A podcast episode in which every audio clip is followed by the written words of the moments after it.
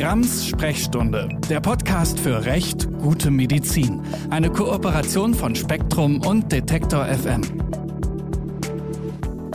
Hallo und herzlich willkommen zu Grams Sprechstunde, dem Podcast für Recht, gute Medizin.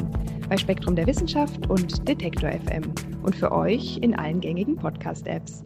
Tja, die mittlerweile elfte Folge, zu der ich euch ganz herzlich willkommen heiße.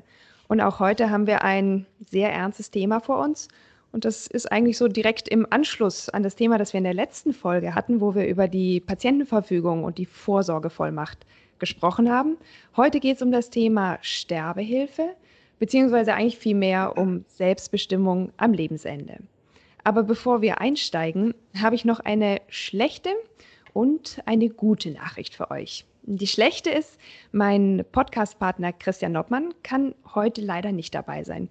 Es ist einfach so, dass diese Corona-Zeit von uns allen viel fordert, viel Arbeit, viel Stress, viel Herausforderungen. Und wir haben es diesen Monat nicht geschafft, einen gemeinsamen Termin zu finden. Bei mir ist auch mega stressig, mega viel los auf der Arbeit. Ich habe auch gerade ein krankes Kind zu Hause und in dieser Zeit bedeutet es ja immer noch mal mehr Stress als sonst eh schon.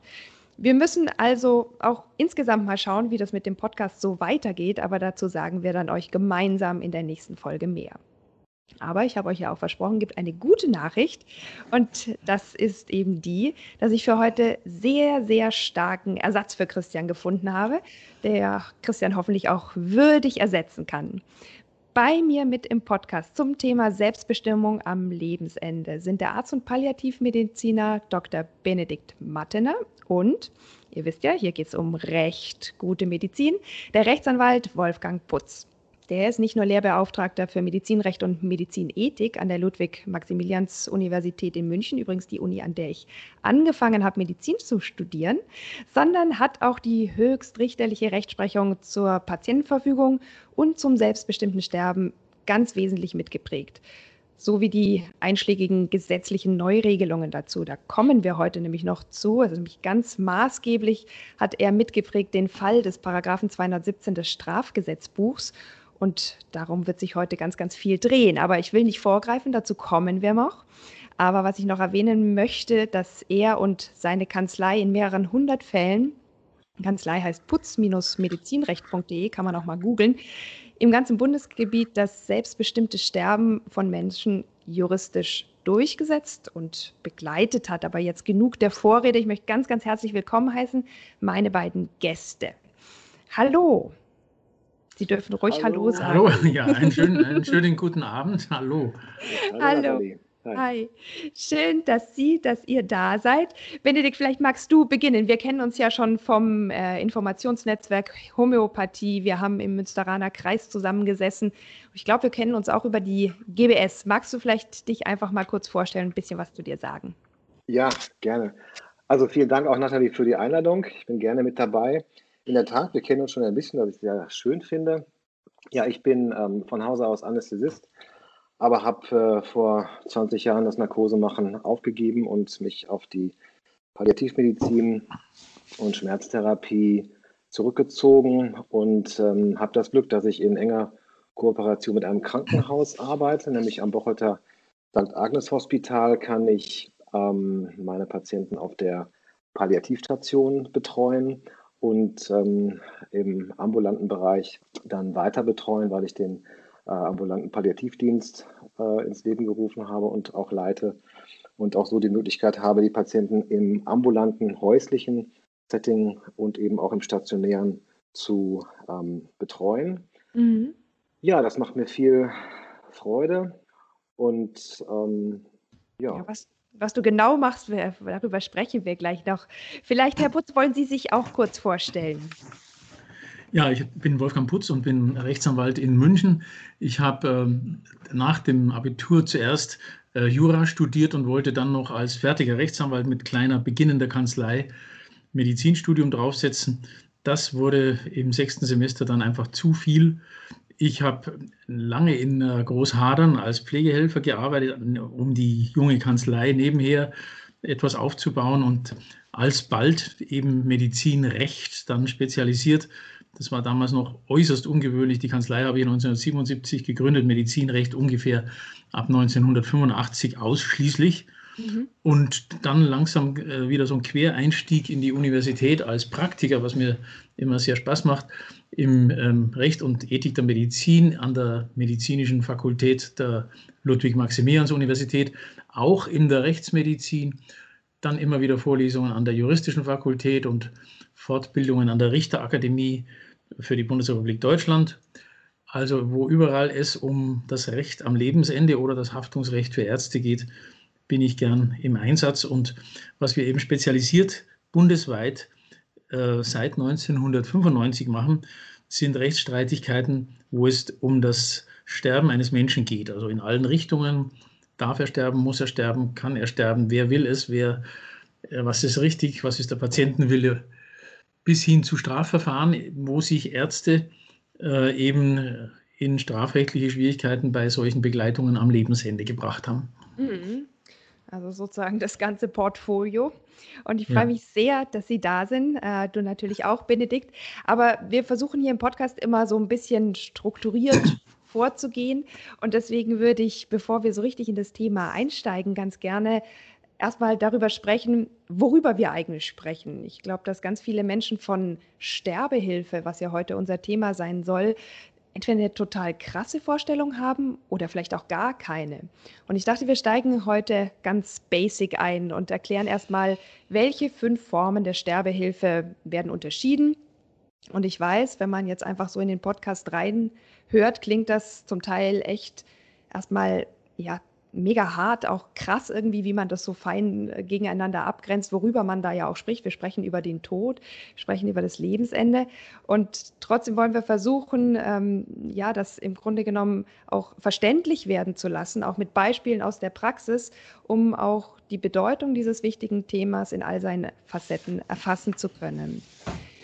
Zunächst mal ist es so, dass wir zwei Formen von passiver Sterbehilfe unterscheiden. Das bedeutet im Grunde genommen das Sterben an der Hand eines Menschen. Und dazu gehört mal zunächst mal das, was wir vielleicht auch alle uns am allermeisten wünschen, die Sterbebegleitung, die Begleitung des natürlichen Todes. Das ist zum Beispiel das, was wir machen, wenn jemand zu Hause von unseren Angehörigen stirbt. Wir sind dabei, wir begleiten, wir versuchen natürlich auch irgendwie gut da zu sein, Symptome zu lindern. Das ist auch die wertvolle Arbeit, die in Hospizen erfolgt. Natürlich mithilfe der Pflege, mithilfe von seelischem Beistand, natürlich aber auch einfach durch Dasein. Die Sterbebegleitung ist ganz wichtig und wunderbar und unersetzlich, aber im Gegensatz zu allen anderen Formen, über die wir im Podcast heute sprechen wollen, ohne rechtliche Konsequenz. Das darf jeder tun, das kann jeder tun, das soll jeder tun, das ist ja selbstredend. Davon zu unterscheiden ist eine weitere Form der passiven Sterbehilfe dann tatsächlich schon. Und da geht es einfach darum, dass wir das Sterben zulassen, indem wir das Leben nicht mehr aktiv verlängern. Das ist dann eher was, was wahrscheinlich im Krankenhaus basiert oder so im ambulanten Bereich, wie du arbeitest, Benedikt. Da kannst du uns gleich auch noch ein paar äh, ja, Beispiele vielleicht nennen. Und das, äh, um es auch von meiner Seite ein bisschen ähm, klarer zu beschreiben, ist etwas, wo wir eine aktive Beendigung, zum Beispiel der Beatmung in einer palliativen äh, Situation, erfolgen lassen und Verzicht auf lebensverlängernde Maßnahmen betreiben. Natürlich unter Beibehaltung der Grundpflege, von schmerzlindernder Behandlung, aber vielleicht eben im Unterbleiben von künstlicher Ernährung. Und natürlich an diesem Punkt ist ganz, ganz wichtig, dass das nur geschieht unter Beachtung der Wünsche aber auch der Würde der PatientInnen, wie wir das zum Beispiel in der letzten Folge erklärt haben, wenn man das in seiner Patientenverfügung festgehalten hat. Und dafür braucht es bereits einen ganz festen Rechtsrahmen. Das ist ja, glaube ich, was, mit dem Sie sich dann viel beschäftigen, Herr Putz. Und dazu werde ich Sie natürlich nachher auch noch mhm. fragen. Nur der Vollständigkeit ja. halber will ich noch äh, die anderen drei Formen, ich sage mal, der etwas aktiveren Formen der Sterbehilfe beschreiben was vielleicht übertitelt werden könnte mit dem Sterben durch die Hand eines Menschen. Und da ist es zunächst mal so, dass die Palliation, also das bedeutet die Linderung, nicht die Heilung von Beschwerden, damit verbunden sein kann, dass als Nebenwirkung der frühere Tod eintreten kann oder dass man ihn zumindest in Kauf nimmt. Und natürlich nur, um großes Leid zu beenden. Also das ist der der Ursprung, das ist der Grund, warum man das äh, mitunter vielleicht in Erwägung zieht. Und das nennt man die indirekte Sterbehilfe. Das beste Beispiel dafür ist vielleicht die gebotene, die wirklich richtige und sinnvolle Behandlung bei einer Lungenfibrose oder bei einem Lungenkarzinom kann äh, zum Beispiel Bluthusten auftreten. Das ist natürlich eine absolut schreckliche Situation, in der man keinen Patienten lassen möchte. Das zu erleben, gerade auch äh, mit Todesangst, ist ein furchtbarer Zustand. Und man möchte natürlich, dass die Patienten das nicht erleben müssen, kann dann äh, mit äh, Hilfe von Medikamenten eingreifen, aber nimmt dadurch in Kauf, dass das Leben dadurch auch etwas früher beendet wird. Und die Symptomlinderung muss teilweise so massiv erfolgen, dass die zwingende Folge sein kann, dass nicht nur das Leiden, sondern eben auch das Leben verkürzt wird. Und ich habe mir sagen lassen, dass viele Ärzte oder Ärztinnen es nicht mögen, dass JuristInnen das so dogmatisch richtig mit indirekt aktiver Sterbehilfe bezeichnen, weil sie möchten bei dem, was sie tun, den Begriff Sterbehilfe nicht akzeptieren. Und sie versuchen dafür den Begriff der Therapie am Lebensende zu etablieren. Der Begriff ist jedoch weiter gefasst und äh, erfasst die Besonderheit der Lebensverkürzung als, Le als Nebenwirkung nicht. Therapie am Lebensende ist also alles das, was am Lebensende zum Ein Einsatz kommt. Ich habe schon die Sterbebegleitung genannt, während die indirekt aktive Sterbehilfe der dogmatisch korrekte Begriff für die Therapien am Lebensende ist, die indiziertermaßen zum Einsatz kommen müssen und zugleich entweder zwingend oder eben billigend in Kauf genommen werden und das Leben verkürzen. Und jetzt kommen wir zum zweiten Punkt der aktiveren Sterbehilfe. Das ist, glaube ich, der Hauptpunkt, über den wir heute sprechen werden. Und das ist die Beihilfe zum Freiverantwortlichen. Und hinter dieses Freiverantwortliche mache ich in Gedanken zwei Ausrufezeichen oder fünf. Der freiverantwortliche Suizid. Also die Hilfeleistung zur Selbsttötung, natürlich nach Aufklärung und Erklärung aller anderen verfügbaren Optionen. Dann zum Beispiel durch die Beschaffung oder die Bereitstellung eines tödlichen Medikaments. Ganz häufig wird hier Natriumpentobarbital verwendet. Das muss der Patient, die Patientin selbst einnehmen. Es erfolgt also quasi eine Tötung durch sich selbst mit der Hilfe von anderen. Und genau darum dreht sich dieser Paragraph 217 des Strafgesetzbuches, über den wir heute noch ganz viel sprechen werden. Und der äh, diese Assistenz, die ja sozusagen in der Bereitstellung dieses äh, tödlichen Medikaments äh, besteht, der das kriminalisiert hat, wie die letzte Form der aktiven Sterbehilfe, die tatsächliche Sterbehilfe in Form von absichtlicher und aktiver Beschleunigung oder Herbeiführung des Todeseintritts durch eine andere Person. Also das wäre Töten auf Aufforderung und das ist verboten und das ist natürlich auch gut so. Benedikt, jetzt habe ich super lang und super viel theoretisch hier geredet. Was bedeutet es in der Praxis? Du bist Palliativmediziner, du bist Mediziner, du bist natürlich auch Arzt.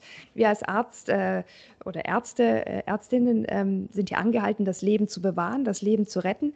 Wie sehen diese vier Fälle oder diese fünf Fälle bei dir in der Praxis aus? Kannst du uns ja, ein paar Beispiele ich nehme geben? ein paar Beispiele dazu, genau. Ja. Also wir stellen uns vor, wir haben einen Patienten mit einem Hals-Nasen-Ohrentumor. Das sind ganz widerwärtige ähm, Tumore, die oft in äh, der Nähe von großen Blutgefäßen sitzen. Und da kann man sich vorstellen, dass ähm, wenn dort der Tumor einbricht, also vielleicht nur wenige Millimeter ähm, äh, noch wächst, es zu einer starken Blutung kommt. Das kann zu äh, ganz ähm, schlimmen Symptomen führen natürlich. Es kann schmerzhaft sein, es kann ähm, äh, in die Luftröhre gelangen, die Patienten verschlucken sich. Und damit ist sozusagen der Beginn des Sterbeprozesses eingeleitet. Und dann muss man, deshalb hattest du gerade gesagt, das ist die gebotene Handlung, dann mhm. muss man ganz schnell das Bewusstsein dämpfen, damit diese Patienten nicht bewusst den Erstickungstod beispielsweise erleiden. Mhm. Dazu nimmt man dann natürlich sehr schnell sehr hohe Dosierungen von Sedativa, von Morphin, von ähm, Valium beispielsweise und anderen Dingen, die man auch gefälligst am Krankenbett ähm, präemptiv auch schon hinzulegen hat, damit man sie im Notfall schnell greifen kann. Mhm. Und das einzige Ziel ist dann schnell das Bewusstsein zu dämpfen. Und ja. das ist in aller Regel natürlich auch mit einer so hohen Dosierung verbunden, äh, die dann letztendlich auch lebensverkürzend wirkt. Ähm, das ist aber, sagen wir mal, gute Medizin, barmherzige Medizin und ist auch ein Konsens. Diese Dinge sind nicht umstritten. Oder aber wenn man etwas weitergeht und die nicht ganz schnell eintretende Notfallsituation hat, von Patienten, die schwerste Luftnot beklagen oder die Koterbrechen haben, also einen mhm. Darmverschluss. Und ähm, ja, man kann sich vorstellen, was das bedeutet. Ja. Dann hat man die Möglichkeit, also in einer sterbensnahen Situation der palliativen Sedierung.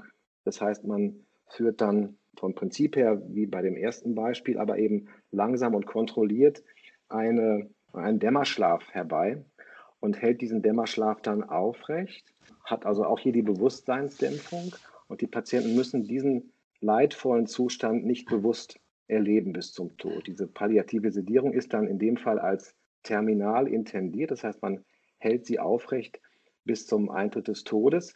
Und entscheidend ist jetzt hierbei auch, dass die Dosierungen, die wir benutzen, nicht letal sind. Ja. Also da, wenn wir das jetzt kriegen würden, würden wir schön schlafen, aber nicht daran sterben. Mhm. Man hält also diesen Dämmerschlaf aufrecht, aber wird dann natürlich keine Infusionen geben, keine Ernährung geben, ja. ähm, sodass man dann letztendlich äh, im Dämmerschlaf am Nierenversagen stirbt. Mhm. Aber eben leidlos und naja, in der Regel sind natürlich diese Körper ähm, geschwächt durch das fortgeschrittene Tumorleiden, sodass dann diese Sedierung auch nur wenige Tage, manchmal auch noch kürzer ähm, dauert. Aber da ja. ist eben auch die klare Intention, das Leiden zu lindern. Und das geht eben nicht mehr anders als mit einer Bewusstseinsdämpfung. Das sind alles ja. Dinge, die sind unumstritten, auch der, in den Religionsgemeinschaften unumstritten, äh, bei den Ärzten unumstritten. Das ist breiter Konsens. Ich nenne das immer barmherzige Medizin.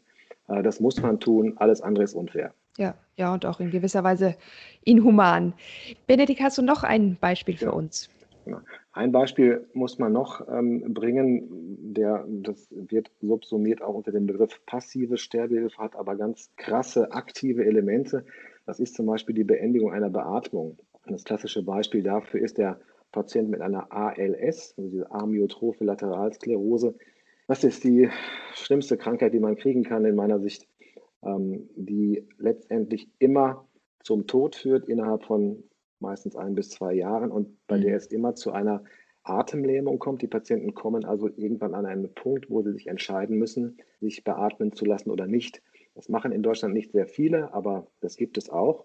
Ja. Und diese Krankheit ist dadurch gekennzeichnet, dass sie keinerlei geistige Beeinträchtigung bringt. Die Menschen ja. sind also sozusagen völlig gelähmt, werden beatmet, weil sie auch nicht mehr atmen können, sind aber im Kopf klar und können dann über moderne Medien, für über, über technische Hilfsmittel mit so einer Kopfmaus, die die Augenbewegung detektiert. Ist das nicht die, die Krankheit, die Stephen Hawking hatte? Genau, genau. Ja, okay. wobei er die, die juvenile Form hatte, die extrem langsam verläuft. In der Regel sind die Krankheitsverläufe auf wenige Jahre begrenzt. Ja. Mhm. Dann hat man also die Situation, dass jemand beatmet ist, kann sich über diese Elektronik äußern und es kann eben sein, dass der an einem bestimmten Punkt sagt, jetzt ist es gut, ich möchte sterben, bitte ja. stell die Beatmung ab. Ja. Und dann rein praktisch bekommen die Menschen eine Narkose und dann schaltet jemand die Maschine ab mhm. und zehn Minuten später ist der Patient tot. Ja. Ähm, das läuft unter dem Begriff passive Sterbehilfe, aber ist natürlich eine sehr aktive Handlung, die unmittelbar auch zum Tode führt. Aber trotzdem ist es passive Sterbehilfe. Es ist ähm, die Umsetzung des Patientenwunsches. Denn die Beatmung ist eine invasive Maßnahme, die ist zustimmungspflichtig. Und wenn der ja. Patient diese Zustimmung entzieht, dann muss man dem Folge leisten und dann ist diese ähm, äh, Handlung dann letztendlich so, dass sie eben schnell äh, zum Tode führt. Mhm. Also ähm, man ähm, hat eine ganze Palette von äh, guten Möglichkeiten, ähm, solche Situationen zu lindern. Wir reden aber dann wirklich über sterbensnahe Situationen. Ja. Und das Thema, was wir ja jetzt noch im Weiteren haben, sind ja gerade auch Patienten, die eben nicht in einer sterbensnahen Situation sind und ähm, die diese Dinge jetzt wie hochdosierte Medikamentengaben, palliative Sedierung und so weiter eben nicht ähm, für sich in Anspruch nehmen können. Mm, und die trotzdem, trotzdem den Wunsch haben, äh, selbstbestimmt zu sterben. Ich will vielleicht an der Stelle noch eine wichtige Sache sagen, die gerade auch bei uns in Deutschland ganz wichtig ist, weil international gibt es für das Wort Sterbehilfe auch das Wort Euthanasie. Und wegen der ganz speziellen Bedeutung von Euthanasie, also der gezielten und natürlich absolut inakzeptablen Menschenmorde in der Nazizeit, sollte dieses Wort hier bei uns und gerade hier bei uns nicht verwendet werden. Das ist kein Synonym hier bei uns. Die, ich will es nochmal ganz klar sagen, die, die Sterbehilfe killt keine Menschen. Das hast du ja auch gerade sehr deutlich gemacht, Benedikt. Das ist ein ja letztlich ethisch und medizinisch verantwortungsvolles Konzept, um Menschen in ihrer Selbstbestimmung am Lebensende gerecht zu werden. Und wo wir gerade vielleicht noch so bei Begriffsklärungen, Definitionen sind, noch eine andere wichtige Sache. Es ist auch ganz wichtig, in dieser ganzen Diskussion nicht von Selbstmord oder Mord zu sprechen, oder noch viel weniger Mord, aber auch nicht von Selbstmord, sondern von Suizid, um diese moralische Aufladung und diesen Schuldaspekt, der ja vor allem religiös geprägt ist, sozusagen die Sünde, möglichst gar nicht erst aufkommen zu lassen. Suizide sind keine kriminellen Akte. Die meisten Menschen, die ihr Leben selbst beenden, denen geht es auch gar nicht ums Sterben, sondern um das Ende eines oft jahrelangen Leids oder auch einer akuten, sehr drastischen Leidsituation. Darum, dass sie einfach manchmal auch keinen anderen Ausweg mehr erkennen können oder dass es keinen Ausweg gibt. Und es ist oft eine innere Not, die keine andere Möglichkeit ja, mehr erscheinen lässt, als sich selbst das Leben zu nehmen. Und als Ärztinnen können wir natürlich äh, viele andere Möglichkeiten aufzeigen, dieser Not zu entkommen. Trotzdem muss es auch erlaubt sein, darüber zu sprechen ein Leid selbstbestimmt zu beenden. So wie sonst auch äh, selbstbestimmt leben wollen, solange wir anderen dadurch nicht schaden. Jetzt kommen wir aber ein bisschen zum Kernpunkt unseres heutigen Themas, äh, zum Thema Sterbehilfe. Gibt es schon immer und gab es auch in der letzten Zeit eine Menge Diskussionen, spektakuläre und auch oftmals oder teilweise sehr unerwartete Gerichtsentscheidungen speziell rund um den Paragraphen 217 des Strafgesetzbuchs. Ich habe es schon erwähnt. Und damit Christian sich jetzt nicht lustig machen kann, ich, wenn ich jetzt selbst versuche, das zu erklären, mit, mit seinen, äh, wie sagt er immer so gerne, worüber, was er gar nicht hören kann, ist, wenn jemand sagt, ich bin ja kein Jurist, aber ich erkläre Ihnen das jetzt mal, habe ich äh, ja Herrn Putz eingeladen, der Jurist ist und gerade in diesem äh, Thema besonders versiert ist. Und Herr Putz, Sie haben das ja alles eng mitverfolgt und auch unzählige Publikationen dazu verfasst. Ich habe euch die auch mal in die Show Notes gehängt. Das lohnt wirklich einen Blick von Büchern über Fachartikeln, ist da wirklich unglaublich und alles dabei. Aber wir wollen vielleicht ein bisschen chronologisch vor, vorgehen. Ähm, rund um diesen Paragraphen 217 ähm, gibt es ja eine Geschichte. Und wenn ich das richtig ähm, recherchiert habe, beginnt die ja so um oder in 2015. Wollen Sie uns dazu ein bisschen was erklären? Ja, im Vorfeld dieses Paragraphen und seiner Entstehung haben natürlich die Sterbehilfegesellschaften in Deutschland, also Sterbehilfe Deutschland e.V. und eigentlich einzelne äh, handelnde Personen unglaublich provoziert. Und eigentlich ist man, äh, obwohl das keine so große Bedeutung hatte und obwohl man das mit geltendem äh, Strafrecht hätte verfolgen können und äh, die Staatsanwaltschaften haben das aber nicht getan. Man kam auf die Idee, da muss jetzt ein Gesetz her. Es ist eigentlich aus einer Hysterie und aus einer überzogenen Reaktion auf Provokation von wirklich unsympathischen Sterbehelfern entstanden. Mhm. Und zwar 2015 Gesetz geworden im Dezember, der sogenannte äh, Paragraph 217, also Gesetz zum Verbot der geschäftsmäßigen Förderung des Suizids. Ein Zungenbrecher und auch unglaublich schwer zu erklären. Ja. Im, Im Prinzip sind Sterbehelfer, die einem psychisch Kranken beim Suizid helfen, immer schon und auch heute noch schwer strafbar äh, durch einen anderen Paragraphen. Sie sind in Tötungsrecht, sie können bis zu lebenslänglich bestraft werden. Und dieser neue Paragraph hat etwas ganz anderes unter Strafe gestellt, nämlich mhm. die an sich korrekte Hilfe bei einem Suizid, so wie es Herr Dr. Martin ja gerade gesagt hat, für Menschen, die hier in freier Verantwortung, frei verantwortlich, wohl überlegt, nachhaltig aus guten, nachvollziehbaren Gründen, ohne psychische Störung, ohne Druck, Druck von außen, ihr mhm. Leben beenden wollen. Und ähm, diese Hilfe, die an sich, wie wir ja immer schon wussten, ein Grundrecht ist, ähm, dass man sich das Leben selbst nimmt. Diese Hilfe wurde in ihrer äh, geschäftsmäßigen Form. das heißt eben nicht gegen Geld, sondern das heißt, wenn man es mit Wiederholungsabsicht professionell ja. und äh, qualifiziert macht, mhm. äh, mhm. wurde die verboten. Das heißt, es wurde plötzlich etwas, was per se sogar eine hehre Hilfe beim Wahrnehmung eines Grundrechts ist, wurde strafbar, wenn es wiederholt getan wird. Ein gutes Beispiel, auch hier hilft der Arzt seiner Ehefrau beim Suizid, kann er naturgemäß keinen Wiederholungswillen haben. Kommt aber dann ein Patient und sagt, Herr Doktor, machen Sie das bei mir bitte auch und er macht es beim Patienten, dann ist per se eine Wiederholungsabsicht drin, denn es gibt den schönen Spruch von Ralf Jox, dem Ethiker in München, das Gewissen ist keine Eintagsfliege. Er kann ja auf die Frage des Staatsanwalts, warum haben Sie geholfen, sagt er aus Gewissensgründen. Und dann sagt der Staatsanwalt, und wenn so einer wiederkommt, kann er nicht mehr aus. Ja. Also das ist das Problem des 2017 gewesen. So haben auch äh, anständige Ärzte dadurch eine äh, massive Bedrohung gehabt. Mhm. Zwischendurch kam dann, als der immer noch galt, das ist ja das Kuriose, kam im Jahr 2017 das Bundesverwaltungsgericht und hat gesagt, was eigentlich ein Jurastudent wie ich 1968 äh, folgende äh, kapiert hatte, dass der Suizid die Ausübung äh, der Selbstbestimmung ist, weil das höchste Grundrecht, das wir haben, ist die Selbstbestimmung mhm. und die steht über dem Leben. Das heißt, wenn ich nicht leben will, dann darf mich keiner am Leben halten. Und wenn ich mir den Tod geben will, dann darf ich das auch. Und dazu muss der Staat das geeignetste Mittel herausgeben. Das war ja. also schon interessant. Da gilt ein Paragraph, der das alles verbietet und dann sagt das Bundesverwaltungsgericht, ja, da müsst ihr das geeignetste Mittel herausgeben. Und dazu ist die oberste Bundesbehörde, die dem äh, Bundesgesundheitsminister Spahn untersteht, das BfArM, das Bundesamt für Arzneimittel und Medizinprodukte, verpflichtet. Mhm. Denn wir haben in Deutschland, wie in jedem Rechtsstaat, die Bindung der Verwaltung an die Gesetze und die oberste Bundesrechtsprechung. Das ist eine Bindung. Ja. Trotzdem weigert sich Herr Spahn bis heute, das herauszugeben. Naja, und dann die Ende, das Ende der Geschichte ist natürlich das Bundesverfassungsgerichtsurteil vom Februar dieses Jahres. Mhm. Da ist dieser Paragraph 217 Strafgesetzbuch durch verschiedene Verfassungsbeschwerden, wir selbst, also unsere Kanzlei, haben insgesamt mit einer anderen Kanzlei zusammen, glaube ich, sieben Ärzte vertreten. Also wir haben genau die Idee gehabt, das tangiert die Ärzte. Darüber können wir noch reden. Ja. Er ist jedenfalls für nichtig erklärt worden. Jetzt ist der Spuk eigentlich vorbei. Ja, man kann sagen, äh, das wäre eigentlich eine riesige und sensationelle Berichterstattung wert gewesen. Aber im Februar, wir erinnern uns alle ungern zurück, kam dann Corona und fing richtig an, dass wir alle verstanden haben, worum es da geht.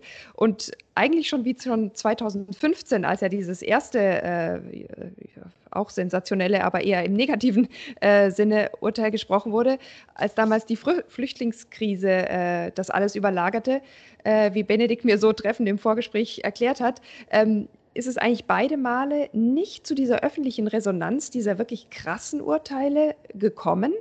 Und äh, dadurch kam es auch nie so richtig zu einer öffentlichen Diskussion, die das Thema eigentlich verdient hätte.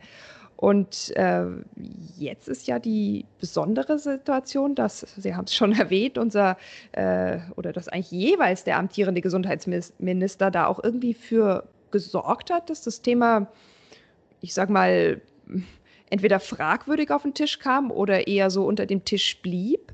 Und äh, darüber sprechen wir noch. Aber ich wollte noch mal ganz kurz auf diesen Begriff eingehen, dieser geschäftsmäßigen Sterbehilfe. Als ich das in der Vorbereitung gelesen habe, habe ich irgendwie sofort so eine Assoziation gehabt, da wird irgendwie Kohle mitgemacht. Also ich bringe jemanden um die Ecke, der wollte das im Zweifel vielleicht gar nicht und jetzt äh, mache ich damit auch noch Gewinn. Aber wenn ich Sie richtig verstanden habe und auch die Quellen, die, sich die ich gelesen habe, dann bedeutet das ja nur, dass man das öfter macht, zum Beispiel weil man Ärztin ist und nicht unbedingt, dass man was daran verdient. Äh, viele Sterbehilfeorganisationen sind ja zum Beispiel gemeinnützige Vereine, die machen damit keinen Gewinn und schon gar keinen Profit. Aber irgendwie klingt es immer noch so anrüchig.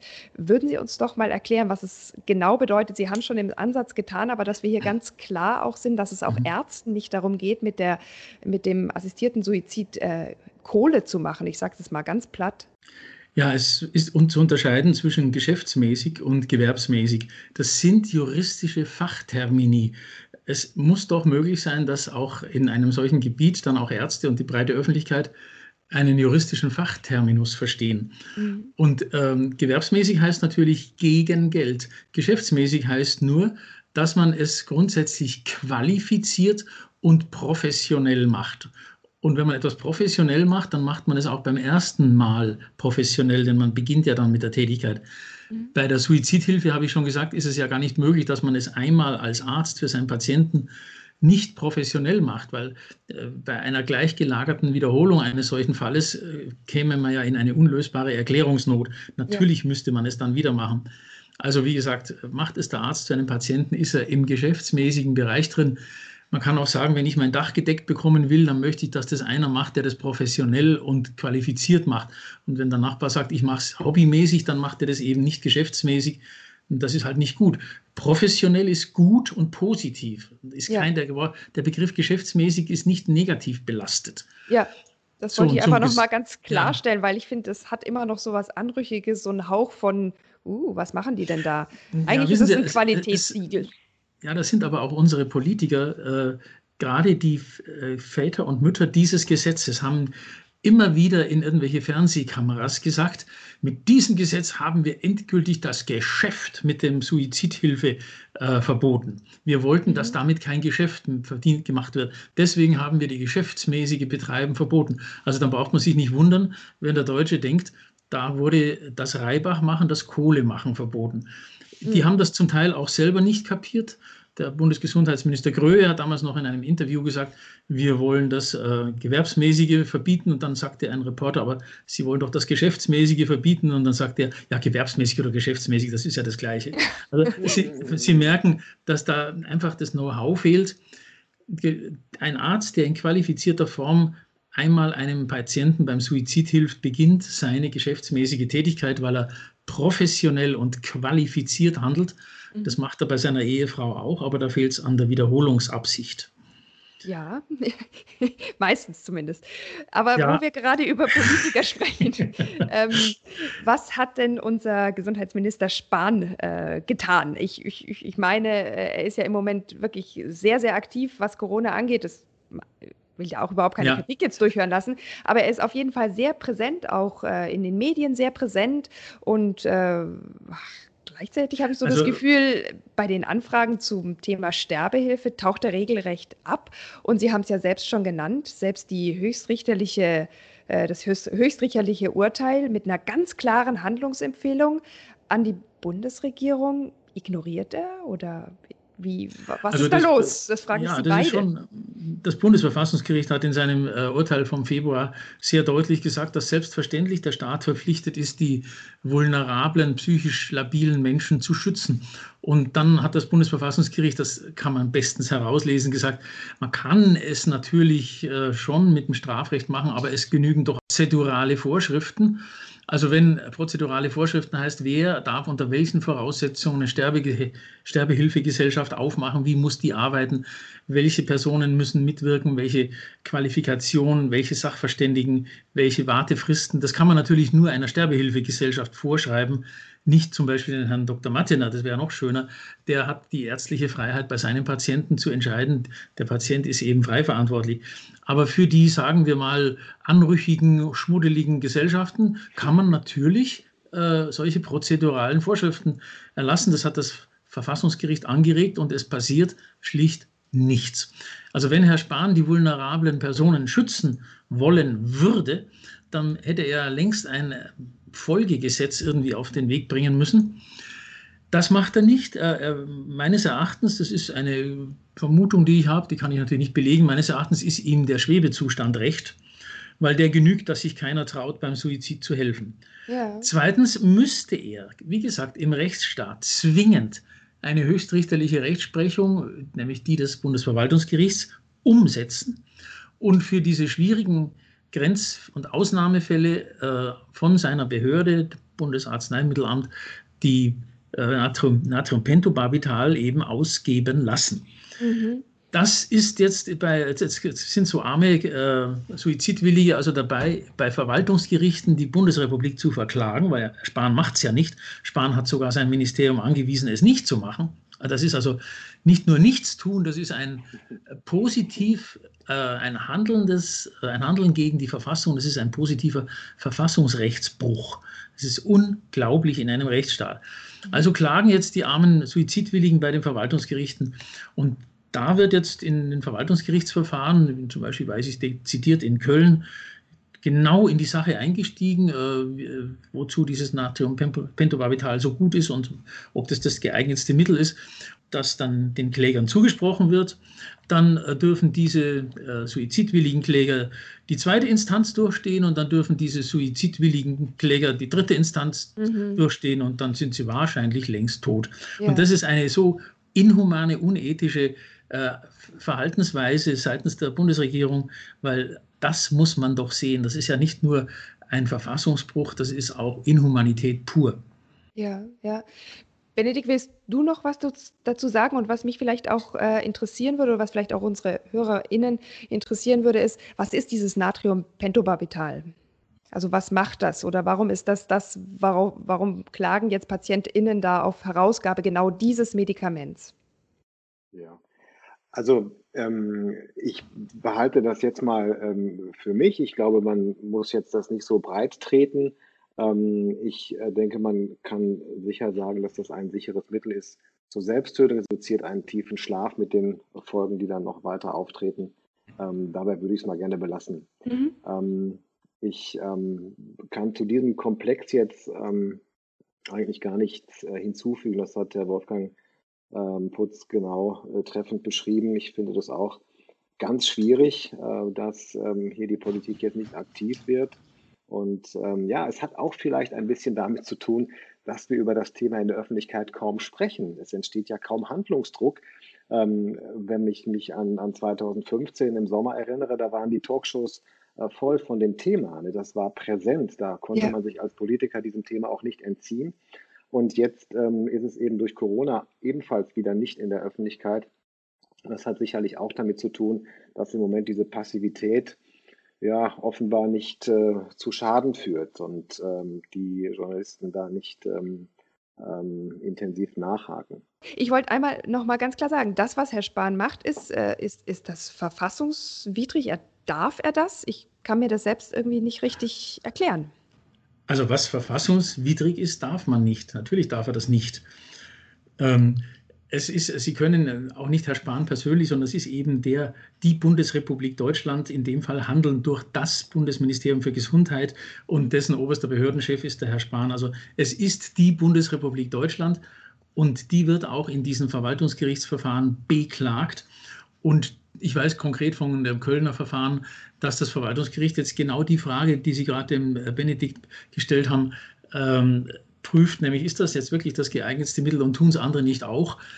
Natürlich, alles ist Gift. Sie können auch äh, sich in der Natur äh, Giftpflanzen einverleiben oder irgendwas, aber es ist, und das äh, wird diese Beweisaufnahme ergeben, soweit ich sie verfolgen kann, das geeignetste Mittel. Und es ist doch wichtig, dass wenn man jemand hilft, dass man ihm nicht mit einem äh, mühsam hintereinander einverleibten Mix aus verschiedenen Medikamenten und vielleicht noch mit der Aufforderung, bitte nicht zu langsam, weil sonst tritt das Müdewerden ein, bevor das Gift ganz drunten ist und solchen ja. Perversionen ja, äh, ja. Äh, eben behandelt. Vielleicht ein ganz wichtiger Hinweis. Es gibt einen Bereich in Deutschland, wo Natrium, Natrium Pentobarbital zulässig ist. Und das ist die Tötung im Tierreich. Und was passiert? Kein einziger Tiermediziner in Deutschland würde irgendein anderes Mittel verwenden, weil es das am besten geeignet ist. Ja. Der Patient schläft ein, merkt nichts mehr und hinüber. Also was Sie ja auch noch aufgeführt haben, ist, dass dieser, also möglicherweise ist ja das Bedenken oder der Grund für dieses Verhalten des Ministeriums oder auch einzelner PolitikerInnen, dass sie irgendwie so eine Art Sorge haben, dass Patienten mit einer psychischen Erkrankung, vielleicht einer Depression, dann nicht die vielen guten Angebote, zum Beispiel einer Psychotherapie, einer psychiatrischen Behandlung oder bei schwerer Krebserkrankung vielleicht eine palliative Behandlung mit einer Schmerzmedikation oder sowas nutzen, dass also diese Vulnerablen quasi Gruppen in gewisser Weise in den Suizid gedrängt werden, dass es vielleicht auch so eine Art Run auf den äh, Suizid gibt. Und ich habe mich gefragt, auch in der Vorbereitung, wenn es denn diese Sorge, die ich total nachvollziehen kann, die ich berechtigt finde, gibt, warum geht man dann nicht her und schützt diese vulnerablen Gruppen. Dann müsste man doch sagen, okay, wir geben jetzt nicht das äh, Natriumpentobarbital an jeden, aber wir haben hier eine große Kampagne zur Su Suizidprävention aufgefahren und die habe ich nicht gesehen. Benedikt, weißt du da mehr? Nein, das, da stimme ich dir zu. Ähm, nun muss man aber auch sagen, bis 2015 hatten wir ja die Rechtslage, wie wir sie jetzt wieder haben, seit Februar. Und man kann ja doch nicht davon sprechen, dass in dieser Zeit, also bis 2015, hier irgendwie, also für mich jedenfalls nicht erkennbar, ein Druck oder ähnliches ähm, aufgebaut wird gegenüber den vulnerablen Dru Gruppen, äh, sich doch ähm, zu suizidieren. Ich halte das für ein natürlich ähm, denkbares Szenario, aber ob das in diesem Ausmaß wirklich stattfindet, wage ich mal zu bezweifeln. Mhm. Ähm, das mit der Suizidprävention finde ich ähm, ganz wichtig. Ähm, in der Tat, ich habe noch nie eine Partei gehört, ähm, die gesagt hat, wir können uns mit dem Skandal, dass sich jedes Jahr 10.000 Menschen in Deutschland das Leben nehmen, nicht ähm, abfinden. Wir als Partei wollen die Suizidprävention ganz äh, oben auf die Tagesordnung ja. heben ja. und haben erstens, zweitens, drittens dafür. Ähm, insofern darf ich mal einmal sehr lobend erwähnen, die Stellungnahme der Deutschen Palliativstiftung mhm. äh, zum äh, Angebot von Herrn Spahn, äh, Vorschläge zu unterbreiten. Die haben nämlich so sinngemäß gesagt, naja, dieses Urteil ist so weitgreifend, da wird man kaum irgendwelche Regularien oder Reglementierungen, was die Beihilfe betrifft, hinkriegen, sondern wir appellieren, wir machen Vorschläge zur Suizidprävention. Ja, ja. Ähm, das ist ein sehr äh, gutes äh, Konzept, was, glaube ich, jeder auch unterstützen sollte. Ähm, und ähm, das hat die ähm, Palliativstiftung auch in der Vergangenheit schon getan, dass sie gesagt haben, diesen Bereich ähm, vernachlässigen wir als Gesellschaft und das kann ich nur unterstützen, wenngleich ich in manch anderen Positionen dieser Stiftung äh, sicher ganz andere Positionen vertrete, aber da ähm, ähm, ist es aus meiner Sicht ein sehr sinnvoller Vorschlag. Das ist Brachland in Deutschland, das stimmt schon. Mhm. Kollegen, die jetzt so wie ich in seltenen Fällen auch einen solchen Weg mitgehen können, Patienten ähm, zu helfen, sind ja immer daran interessiert, die Menschen im Leben zu halten. Es ist ja nicht so, das wird ja gelegentlich mal so kolportiert, ich ähm, finde das erschreckend, so nach dem Motto, äh, da kommt montags einer zu uns und wir sagen gerne, Freitag können wir uns treffen. Mhm. Ähm, mhm. Das ist natürlich ganz großer Quatsch.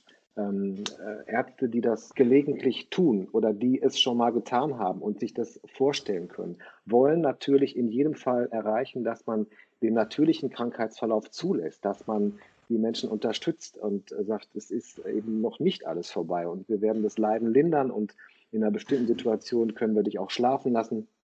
Ähm, also wir sind eigentlich so ein Lebenshilfeverein, denke mhm. ich, ähm, ja. Ähm, so als Palliativszene, ähm, dass wir ähm, eben zwar ergebnisoffen beraten, ähm, aber natürlich es unser Wunsch ist, dass die Menschen es nicht tun wollen. Mhm. Ja, dass wir sie im Leben halten und den natürlichen Krankheitsverlauf zulassen. Da kann ich sicher für die Kollegen sprechen, die auch mit geklagt haben in Karlsruhe die äh, Idee, dass äh, die, also wenn es plötzlich solche Sterbehilfegesellschaften mit äh, prozeduraler Regelung eingerichtet nach dem Gesetz gibt, dass dann plötzlich vulnerable, schwache Personen in den Sog geraten, das ist doch gar nicht möglich, denn äh, diese Sterbehilfegesellschaften müssen ja schon jetzt, schon vor 2015 und natürlich in Zukunft jeden Fall extrem genau prüfen, um sich nicht äh, lebenslangen Freiheitsstrafen auszusetzen, denn wenn Sie einem nicht frei verantwortlichen, nachhaltigen, aufgeklärten, langfristig beobachten und vielleicht auch durch psychiatrische Gutachten abgeklärten mhm. Patienten oder Menschen beim Suizid helfen, machen sie sich nach, nach wie vor geltendem Recht schwerst strafbar. Ja. Das, das bedroht doch alle, die beim Suizid helfen. Und die Sterbehilfegesellschaften haben natürlich etwas gemacht. Sie haben es juristisch richtig gemacht. Sie haben Gutachten in jedem Einzelfall geholt. Und wenn Sie es manchmal seltsam gemacht haben, äh, fragte man sich, warum die Staatsanwaltschaften sich denen nicht an die Fersen gehängt haben. Denn wir hatten das Recht, wir haben das Recht und wir werden, egal welche Vorschriften kommen, immer das Recht haben, dass die Hilfe für einen nicht frei verantwortlichen Menschen beim Suizid bis zu lebenslange Freiheitsstrafe nach sich ziehen kann. Mhm, mhm. Ja, ich habe oft das Gefühl, dieses ganze Thema ist noch sehr wenig äh, differenziert, obwohl schon so viel darüber gesprochen wurde und es ja auch wirklich unglaublich gute Stimmen und Berichte und auch äh, was auch immer, Podcasts dazu gab. Und ich habe manchmal das Gefühl, dass sich da ein Einfluss bemerkbar macht, der in diesem Thema auch ganz, ganz wichtig ist und den wir noch nicht besprochen haben.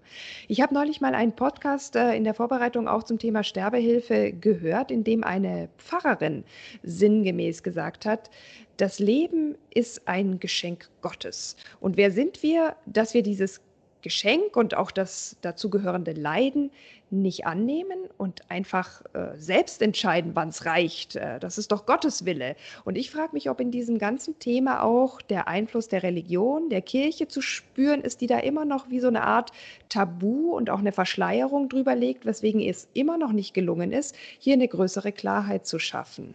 Ja, das ist natürlich ähm, so. Und ähm, ich denke, das ist bei allen Religionen das Problem, dass sie äh, davon ausgehen, das eint ja das Judentum, den Islam und äh, den ja, Buddhismus nicht so, aber ähm, jedenfalls die drei großen Religionen, ja. ähm, dass äh, die davon ausgehen, dass das Leben ein Geschenk Gottes ist und Geschenke kann man nicht einfach zurückgeben. Ja, das ähm, muss man für sich entscheiden, ob man das so sieht ähm, und ob man sich darin finden kann man das glaubt. Es gibt, ähm, ob man das glaubt, natürlich.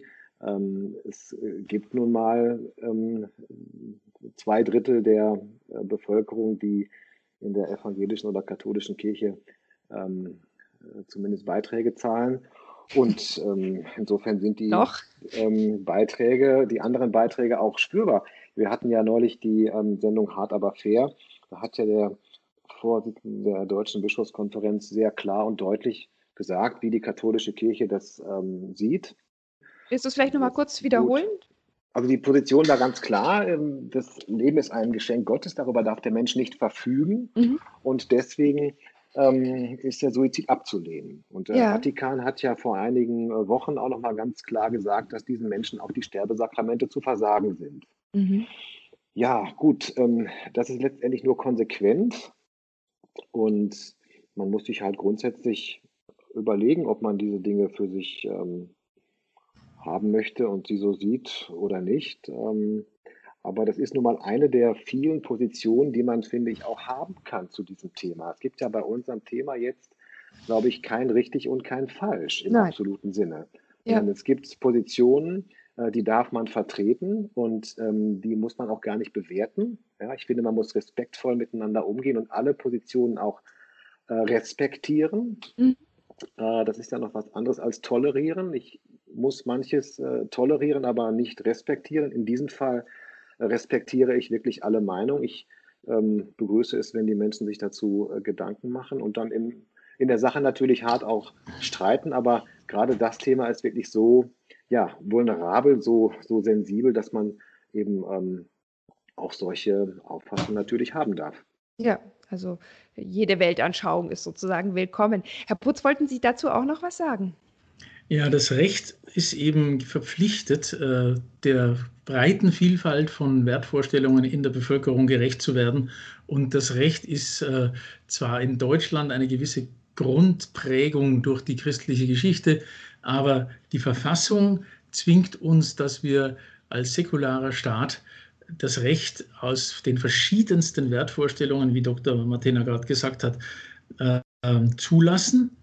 Und ähm, deswegen muss das Recht allen gerecht werden. Und das Leben, äh, sich selbst zu nehmen, ist nach unserem Grundgesetz eben ein Verfassungsrecht. Denn das höchste Recht, ich meine, so ist unser Grundgesetz aufgebaut, äh, die, die Disposition über das eigene Leben gerade unter der nationalsozialistischen Vorgeschichte, mhm. kann immer nur dem Träger dieses Lebens zustehen. Und zwar genauso, dass er sagt, ich äh, will, dass eine ärztliche äh, technisch machbare Lebensverlängerung unterbleibt oder ich will, dass sie beendet wird oder ich beende selbst. Und ähm, das ist natürlich ein Recht, was nicht vom Staat abgestuft werden kann. Der Staat kann nicht sagen, naja, wenn du, wenn du richtig schwer krank bist und schon uralt, verliert ja nicht mehr so viel, dann geht das. Aber wenn du noch jünger bist oder vielleicht nicht so schwer krank, dann hast du dieses Recht nicht. Also einen abgestuften Lebensschutz oder eine abgestufte Einschränkung der Selbstbestimmung, das fällt einem eigentlich dann sehr schnell ein, kann es nicht geben. Interessant, dass auch Patientenverfügung auch ohne Rücksicht auf Art und Stadium einer Erkrankung. Wir wissen doch alle, dass Zeugen Jehovas zum Beispiel eine Patientenverfügung machen, dass sie unter keinen Umständen Blut bekommen. Mhm. Die können in einer Situation, äh, müssen sie als Ärzte die sterben lassen, obwohl sie ohne weiteres zu retten wären. Also das ist ja wohl dann äh, ein Fall. Warum wundern sich die Leute dann, dass man sich auch ohne Rücksicht auf Alter und Krankheit in allen Stadien des Lebens frei verantwortlich das Leben nehmen kann? Es ist nur konsequent. Ja, ja. Darf da hat ja jetzt. Einmal kurz mhm. einsteigen noch. Ja, klar. Du hattest gerade den Weg zu, den, zu der Nazi-Zeit gebracht. Ähm, ich hatte gerade gesagt, dass wir gerade diese Themen respektvoll äh, miteinander diskutieren mhm. sollen. Und ähm, da muss ich sagen, höre ich von der Gegenseite gelegentlich ähm, also Entgleisungen, die nämlich gerade äh, so die Nazi-Keule wieder schwingen. Mhm. Ich habe gerade noch einen Leserbrief äh, vor mir, das war 2015 in der äh, Frankfurter Allgemeinen Zeitung, wo es äh, letztendlich heißt, ähm, jetzt scheinen sich einige wieder zuzutrauen, den Wert oder Unwert eines Menschenlebens einzuschätzen. Ja, das mhm. ist ja die Wert. Das genau das Gegenteil. Das ist, das ist zum Kotzen, ja, da die Nazi-Keule zu schwingen. Ähm, und ähm, ich habe in einem, einem, anderen Blog neulich noch gelesen, als Reaktion auf das Urteil im Februar, dass jetzt ja wieder die Lebenswertdiskussion eröffnet werden würde. Mhm. Das, muss ich sagen, ist kein respektvoller Umgang mit anderen Meinungen zu diesem mhm. sensiblen Thema. Mhm. Ähm, da werde ich auch mal ein bisschen grantig oder ich habe neulich einen Pastor gehört, der mir sagte, oder der in der Zeitung schrieb, wer das Leiden abschaffen will, endet letztendlich beim Abschaffen des Leidenden. Oh. Also da ja, muss ich sagen, hört dann bei mir auf. Da, da, würde ich dann gerne die Diskussion mal beenden. Der, der, entscheidende Unterschied ist, dass im Nationalsozialismus der Staat definiert hat, was lebenswert ist und wir und unser Recht und unsere Gerichte und unser Bundesverfassungsgericht garantieren, dass die Lebenswerteinstufung nur der Patient machen darf. Kein anderer. Das ist doch der diametrale Unterschied aus den Lehren des Missbrauchs des Dritten Reichs. Ja, ja, ja, es ist völlig absurd, diese Parallelen zu ziehen. Das ist einfach eine ganz billige und dämliche Rhetorik. Ja, ja. Aber ich ähm, möchte ein bisschen weitergehen, weil wir, glaube ich, diese verschiedenen Positionen, die respektvoll äh, sind, wunderbar oder ich finde auch wirklich ja bewundernswerte Art und Weise äh, dargestellt finden in einem Film im ersten, der jetzt am 23.11., also jetzt zu dem Zeitpunkt, wo wir den Podcast aufnehmen, war das gerade gestern lief und das ist ein äh, Film von Ferdinand von Schirach mit dem Titel Gott, äh, in dem ein fiktiver Ethikrat, also quasi das waren dann die ZuschauerInnen, äh, einem Kammerspiel beigewohnt haben, in dem diese verschiedenen Positionen dargestellt wurden. Und mich hat dieser Film unheimlich beeindruckt, weil er jede Position sehr respektvoll und sehr ausführlich zu Wort hat kommen lassen. Und da gab es also den Menschen, der dieses tödliche Medikament, von dem wir auch schon äh, gesprochen haben, für sich in Anspruch nehmen wollte. Seine Hausärztin, die es ihm aus persönlicher Überzeugung nicht geben wollte, obwohl sie seinen Wunsch durchaus verstanden hat. Da gab es den Ärztekammerchef, der das irgendwie generell ablehnt, weil der Arzt das Leben doch retten soll und, und nicht beenden. Es gab einen Bischof, der eher so die Ansicht der Kirche des, des Glaubens vertreten hat. Und da gab es natürlich einen Anwalt und eine Verfassungsrechtlerin. Und es ist wirklich eine absolut sehenswerte, äh, ein absolut sehenswerter Beitrag, der aber auch echt unter die Haut geht. Ich konnte die halbe Nacht danach nicht äh, schlafen. Äh, egal welche Position man vertritt, glaube ich, in dieser Diskussion lohnt es sich da mal reinzuschauen. Und die besondere Situation war, und da knüpfe ich jetzt an etwas an, was Sie gesagt haben, Herr Putz, dass hier nicht etwa ein sterbenskranker alter Mann für sein Recht auf äh, einen selbstbestimmten Tod gekämpft hat, sondern ein Mann, wo man auch beim Schauen so dachte, ach, warum, macht er denn nicht? Warum will er denn nicht? Ne? Also, und das ist äh, eine, eine andere Situation als die Situation, die du, Benedikt, vielleicht in der Praxis erlebst, wo du in der mhm. Palliativmedizin eben alte und sterbenskranke Menschen begleitest. Und schon vor der Sendung, bevor die Ausstellung überhaupt stattgefunden hat, haben sich dann tatsächlich auch Palliativmediziner mit einer Stellungnahme äh, schon bei dem ersten beschwert, dass der Film zu einseitig sei. Und sie haben insbesondere kritisiert, und das zitiere ich jetzt tatsächlich mal, diese Auseinandersetzung, die in diesem Film gezeigt wird, eskaliert mit den Personen des Ärztekammervertreters und des Bischofs um die Frage des Rechts auf Suizid und nicht des Rechts auf einen assistierten Suizid. Die Abstimmung der Zuschauer wird damit auf eine Abstimmung dieser beiden Fragen geleitet und nicht allein über die Kernfrage des assistierten Suizids. Und über diese Differenzierung würde ich jetzt gerne noch mal ganz kurz sprechen. Was, was sagen Sie, was sagt ihr dazu? Und wie ist das mit dieser Sondersituation, dass eben hier kein Sterbenskranker auf sein Recht, auf seinen selbstbestimmten Tod pocht? Also grundsätzlich geht der Film und auch das Urteil äh, nicht über einen Rechtsanspruch auf einen assistierten Suizid. Es gibt keinen Rechtsanspruch auf einen assistierten Suizid. Also deutlicher als das das Bundesverfassungsgericht gesagt hat, sogar in den Leitsätzen ist es der letzte Satz, es gibt keinen Rechtsanspruch auf assistierten Suizid, mhm. sondern es gibt ein Recht einen freiwillig angebotenen assistierten Suizid anzunehmen. Und es gibt, und das ist der Ausfluss des Rechts auf Suizid. Also wenn ich, und deswegen hat Ferdinand von Schirach vollkommen zu Recht das Thema gewählt, gibt es ein äh, Recht auf Suizid, denn das Recht auf Suizidhilfe resultiert ja daraus. Und deswegen war die Frage, ähm, ja, natürlich darf man sich das Leben nehmen. Und deswegen war das die zentrale Thematik des Films und auch die zentrale Thematik des Verfassungsgerichts. Übrigens, was viele Leute nicht kapieren, der Paragraph 217 hat ja, wenn ich es etwas zynisch sagen darf, die Vulnerablen perfekt geschützt, indem er alles verboten hat. Mhm. Deswegen haben natürlich nicht die Vulnerablen geklagt, die waren ja perfekt geschützt, sondern es haben die Menschen geklagt, die in ihrer frei verantwortlichen Selbstbestimmung verletzt waren. Mhm. Und über diese Verletzung muss das Verfassungsgericht entscheiden. Und da braucht man sich doch nicht zu wundern, dass es auf 100 Seiten überwiegend über diese Gruppe von Verletzten, in ihren Grundrechten verletzten frei verantwortlichen Menschen geht mhm. und dass das Verfassungsgericht kurz und knapp sagt, selbstverständlich darf man vulnerablen, nicht frei Verantwortlichen nicht helfen. Mhm. Und genau daran schließt der Film an oder das, das Theaterstück von, äh, von Schirach. Das sagt eben auch, ich nehme jetzt extra einen für diesen Film hundertprozentig frei verantwortlichen Protagonisten, mhm. diesen Herrn Gärtner. Mhm. So dass die Diskussion, ist er frei verantwortlich oder nicht, die, die muss unterbleiben, weil der Film sonst die Basis entzogen bekommt. Denn der Film geht ja jetzt um die Frage, hat der frei Verantwortliche ein Recht, über sein Leben zu bestimmen? Und selbstverständlich in der Folge hat der frei Verantwortliche ein Recht, angebotene Suizidhilfe in Anspruch zu nehmen und dann in der Folge kann ich das Angebot von Suizidhilfe verbieten. Also es war völlig korrekt aufgebaut und die Kritiker haben das leider alles nicht verstanden. Mhm. Und was ja auch klar geworden ist in dem Film, ähm, ist, dass kein Arzt, keine Ärztin wiederum dazu verpflichtet werden kann, diese ja, ich habe jetzt Hilfe auch dreimal gesagt, frei, freiwillig angeboten, freiwillig ja. angeboten. Niemand kann zur Suizidhilfe gezwungen werden. Es gibt keinen Rechtsanspruch auf assistierten Suizid. Wie hast also du es erlebt?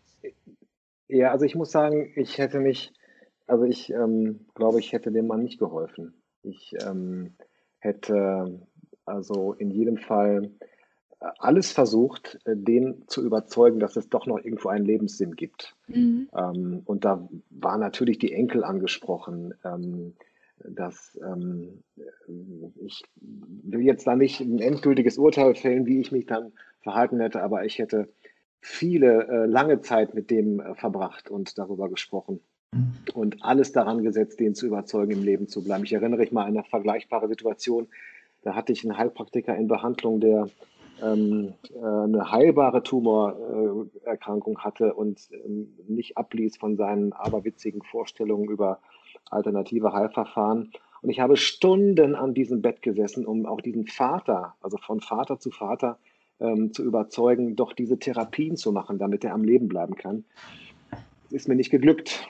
Ähm, ja. Das erinnerte mich so ein bisschen daran und da würde ich bei dieser Konstellation alles versuchen, den Mann im Leben zu halten und noch äh, irgendeinen Sinn für ihn zu finden. Ich glaube, das wäre mir auch gelungen. Aber das ähm, war ja nicht das, die Intention des Films in der mhm. Hinsicht, sondern ähm, man sollte sich ja eine Meinung bilden und äh, man sollte auch äh, lernen, dass man hier auch wirklich grundsätzlich andere Ansichten vertreten darf. Ja, und die und zu akzeptieren war, hat. Ja, und das, war, äh, das, Anliegen hat er, ähm, glaube ich, sehr gut umgesetzt. Ja, Ich denke auch, die, die Positionen sind alle sehr fair dargestellt worden. Und dann wurde am Schluss eben die Frage gestellt, soll dieser Herr Gärtner jetzt dieses äh, Natriumpentobarbital bekommen? Und 70,8 äh, Prozent der ZuschauerInnen haben sich für die Herausgabe des Medikaments äh, entschieden oder haben als fiktiver Ethikrat sozusagen damit, dafür plädiert. Und wie gesagt, schaut euch das auf jeden Fall mal an. Ähm, ich habe viel auch selbst dabei gelernt. Ich muss ein bisschen auf die Zeit schauen, deswegen kommen wir schon so langsam zu der letzten Frage, die ich noch habe oder einem letzten Aspekt, weil es ja auch von KritikerInnen immer wieder heißt, dass durch diese neue Rechtslage, die wir jetzt haben seit Februar 2020, die Suizide ansteigen könnten und dass vielleicht sogar ältere Menschen geradezu in einen Suizid gedrängt werden könnten, weil sie vielleicht auch das Gefühl haben, ich möchte ja meinen Angehörigen nicht zur Last fallen. Wie sehen Sie beide das? Sieht man vielleicht auch in anderen Ländern wie den Niederlanden, in denen schon länger liberalere Gesetze gelten, den Anstieg äh, der Suizidraten? Hm. Ja, das ist ähm, tricky, diese, diese Frage, ähm, weil sie natürlich ähm, neben den Zahlen noch ganz andere Aspekte hat. Also ähm, in Oregon, wenn wir jetzt mal von einem Land ausgehen oder einem Bezirk ausgehen, wo der assistierte Suizid erlaubt ist. Ich habe die Zahlen nochmal angesehen. Äh, da gab es 2004 37 Patienten und 2014, also zehn Jahre später, 105 Patienten. Mhm. Also innerhalb von zehn Jahren könnte man jetzt sagen eine Verdreifachung, aber letztendlich sind das natürlich auch auf die Bevölkerung bezogen verschwindend geringe Fallzahlen. Insbesondere muss man noch hinzufügen, dass ja eine weitaus höhere Anzahl dieser äh, Menschen ähm, die ähm, Freigabe beantragt haben, es aber nicht umgesetzt haben. Ja, ja. Und äh, was man natürlich äh, bei dem Blick in die Zukunft äh, nie weiß, wir haben, sind ja nun eine Gesellschaft, wir sind die deutsche Gesellschaft mit unseren Eigenheiten, mit unserer Geschichte, mit unseren äh, Facetten und wie man es auch noch alles schmücken will. Und wohin diese Gesellschaft sich entwickelt im Vergleich zu anderen in dieser Thematik, kann doch kein Mensch voraussagen. Ähm, wir müssen auch in Betracht ziehen, dass natürlich heute viel offener über den Suizid gesprochen wird. Ich halte es eben für falsch. Wird ja immer so betont, wir würden den Tod als Tabu bezeichnen. Das stimmt gar nicht mehr. Mm, das mm. ist vielleicht mal so gewesen. Das ist aus meiner Sicht kein Tabuthema mehr. Es wird mehr darüber gesprochen. Auch der Suizid ist äh, ein gesellschaftsfähiges Thema. Und ähm, dann ähm, kann es auch einfach sein, dass Menschen ähm, diese Dinge für sich zulassen, die sie früher für sich nicht zugelassen hätten. Mhm. Das ist aber nichts, mhm. was man mit Drängen oder äh, mit einer solchen dramatischen Zunahme jetzt vergleichen kann. Also da bin ich ähm, sehr zurückhaltend, das zu prognostizieren. Ich glaube, wir haben jetzt ein, ein, ein wie ich finde, sehr gutes Urteil bekommen und ähm, wir werden schon was Gutes draus machen. Das glaube ich mhm. wohl. Ja. Frau Grams, in der Hauptverhandlung, die diesem Urteil des Bundesverfassungsgerichts vorausging, haben die Vertreter dieses Paragraphen, die Regierungs- und Bundestagsabgeordnetenvertreter, eingewendet, dass es in anderen Ländern nach einer solchen Rechtslage zu Erhöhungen der Suizidzahlen kam. Und ich werde nie vergessen, wie Richter, äh, der Präsident äh, der Bundes, des Verfassungsgerichts, Herr Voskuhle, den Vertreter der Bundesregierung fragte, ob Erkenntnisse bestehen, ob in, bei den zunehmenden Zahlen äh, die Menschen dies aus Wahrnehmung ihres Grundrechts äh, gemacht haben oder vulnerable Persönlichkeiten äh, in krankhafter Störung ihrer Entscheidung. Und das war so unglaublich peinlich, weil es blieb eine Stille im Saal und dann sagte er irgendwie, äh, da sind wohl keine Erkenntnisse und dann sagte der Rechtsanwalt, nein, da haben wir äh, keine Erkenntnisse.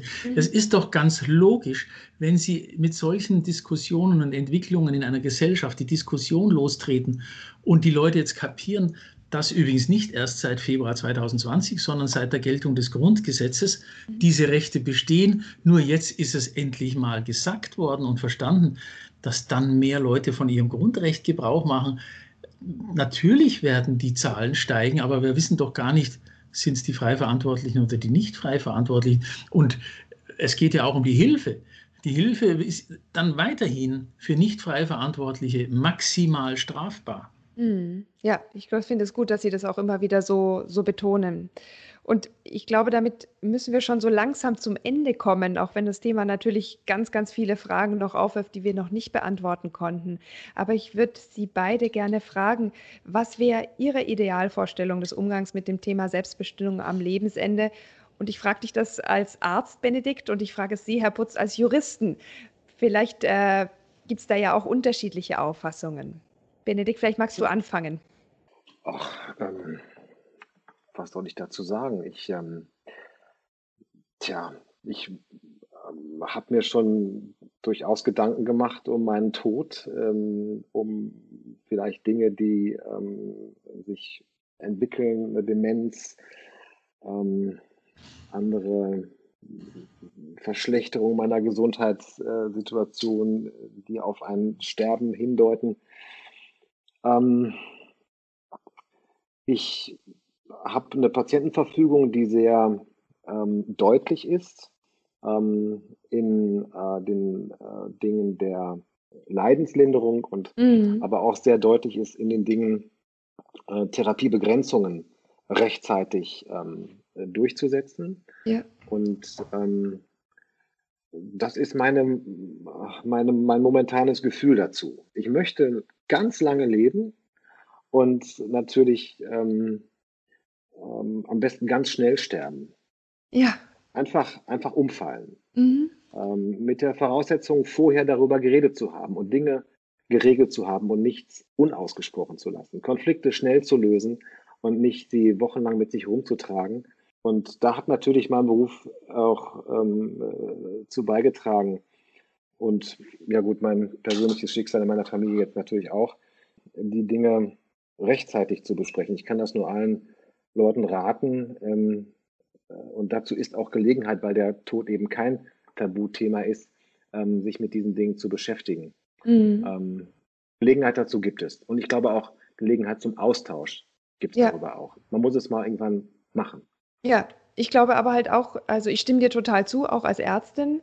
Ich glaube, ich würde mir aber noch wünschen, dass an meinem Lebensende jemand da ist, mit dem ich tatsächlich auch diesen allerletzten Schritt, den ich selbstbestimmt äh, für mich in Anspruch nehmen möchte, äh, dass ich darüber mit jemandem reden kann, dass da kein Tabu herrscht, dass das auch nicht irgendwie als anrüchig angesehen wird oder wie kannst du nur oder so, sondern dass es diese Option auch ganz gleichberechtigt neben vielen anderen wichtigen und guten Optionen geben darf und dass ich das aussprechen darf und dass mein Gegenüber dann nicht vielleicht erschrickt und von mir wegweicht, sondern dass da jemand ist, der da auch da bleibt. Und ich glaube, das ist auch eine Aufgabe, die du in deinem äh, Beruf sehr, sehr achtsam wahrnimmst. Und ich, ich hoffe, ich, ich, hoffe, ich treffe dann mal auf jemanden wie dich.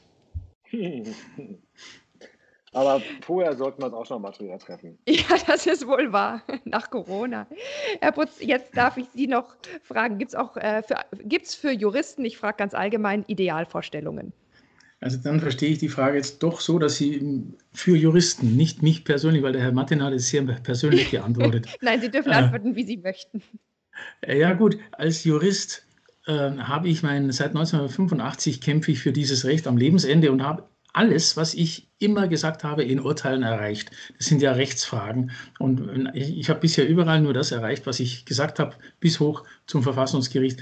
Es wäre ja verrückt, wenn das nicht meine innere Haltung wäre. Also ich decke mich innerlich absolut äh, mit der deutschen Rechtslage. Ich habe für die nicht für die Rechtslage, dass sie entsteht, sondern für die Rechtslage, dass sie bekannt wird, äh, sie kann ja nur durch Urteile bekannt werden. Urteile sprechen ja, äh, Richter sprechen aus, was Recht ist mhm. und machen kein neues Recht. Dafür habe ich immer gekämpft und ich finde die jetzige Rechtslage großartig. Man kann selbstverständlich noch die Sterbehilfegesellschaften, die ich auch nicht gerne sehe, äh, reglementieren. Das Beste ja. wäre, wenn die Ärzte sich für die äh, Suizidhilfe öffnen würden, hat auch das Verfassungsgericht in das Urteil reingeschrieben, dann würden sie den Sterbehilfegesellschaften das Wasser abgraben. Ja. Das heißt, gerade diese Verweigerungshaltung, die zum Teil von den Ärztekammern diktiert wird, mhm. äh, befördert ja genau diesen Missstand. Und äh, ich sehe also voll begeistert, dass wir die liberalste äh, Grundrechtsordnung der Welt haben, auf der nun auch ein, äh, ja mittlerweile die Schweiz geradezu überholen, dass äh, Grundrechte am Lebensende entstanden ist. Denn in der Schweiz ist es mit der äh, Suiziderlaubnis für außerhalb also für Menschen, die keine Krankheit haben. Das war wohl gestern auch oder neulich ein, ein, ein verblüffendes Ergebnis für die Schweiz. Da, da, kämpfen die auch gerade erst moralisch drum. Rechtlich ist es sonnenklar, äh, wer selbst bestimmen kann, äh, dessen Selbstbestimmung abhängig gemacht werden, ob er hinreichend krank genug ist, müssen Sie sich doch mal auf der Zunge zergehen lassen. Ja, Sie sind noch ein bisschen zu gesund, jetzt müssen Sie erst mal warten, bis Sie kränker sind, dann können Sie wiederkommen. Unvorstellbar, man muss es nur einmal kurz überlegen, eine Abstufung kann nicht sein. Jeder hat das Recht, sich sein Lebensende in jeder Weise selbst zu gestalten, indem er Patientenverfügung macht oder eine Behandlung abbricht oder einen Suizid begeht. Hm, ja, ich denke, das ist ein fast schon wunderbares Schlusswort, wenn man das bei diesem Thema überhaupt so sagen darf. Aber ich glaube, wir sind uns einig, das Recht auf äh, selbstbestimmtes Leben schließt das Recht auf selbstbestimmtes Sterben mit ein. Und natürlich soll das wirklich selbstbestimmt sein und nicht etwa irgendwie durch schlechtes Gewissen durch die Angehörigen irgendwie äh, dann doch wieder fremdbestimmt sein. Und ich glaube, wir haben es in der Folge auch oft genug äh, touchiert, äh, wie wichtig es ist, eine gute und rechtssichere Patientenverfügung zu haben. Kümmert euch da rechtzeitig drum und besprecht eure Wünsche und eure Vorstellungen auch mit euren Angehörigen oder hört in unsere letzte Folge nochmal rein, wo wir das auch nochmal ganz klar aufgetrennt haben, wie man das auch macht, damit es auch gut und rechtssicher ist. Und auch nochmal der Hinweis für euch, schaut euch den Film Gott in der Mediathek an. Ich glaube, das ist auch wirklich gut, um mit sich selbst nochmal so eine Art Meinungsfindung überhaupt auch innerlich einzugehen. Und damit sind wir am Ende von dieser elften Folge. Und ich darf mich ganz, ganz herzlich bei meinen beiden Gästen bedanken. Wir sind ein bisschen über der Zeit, aber ich glaube, das wird bei diesem Thema äh, auch dem Thema gerecht, dass wir da ein bisschen länger drüber gesprochen haben. Liebe Hörerinnen, ich hoffe, ihr bleibt gesund, übrigens auch psychisch gesund in dieser echt schweren, vertrackten Pandemiezeit und auch nochmal auch an dieser Stelle der Hinweis, holt euch Hilfe, egal in welcher Situation. Es gibt Hilfe. Und äh, darüber haben wir heute vielleicht ein bisschen wenig gesprochen, aber es gibt natürlich auch gute Hilfe, zum Beispiel über Notfallnummern, die man wählen kann, wenn man sich auch in dieser Zeit, jetzt kommen auch die Feiertage auf uns zu, alleine fühlt. Macht das und auch in den sozialen Medien sind wir füreinander da. Bleibt uns gewogen, abonniert uns, teilt uns, hört wieder rein. Auch in den sozialen Medien schreibt uns und bis zur nächsten Folge von Grams Sprechstunde, dem Podcast für Recht. Heute muss ich das leider alleine beenden, aber ich kriege das hin. Gute Medizin. Grams Sprechstunde, der Podcast für Recht, gute Medizin. Eine Kooperation von Spektrum und Detektor FM.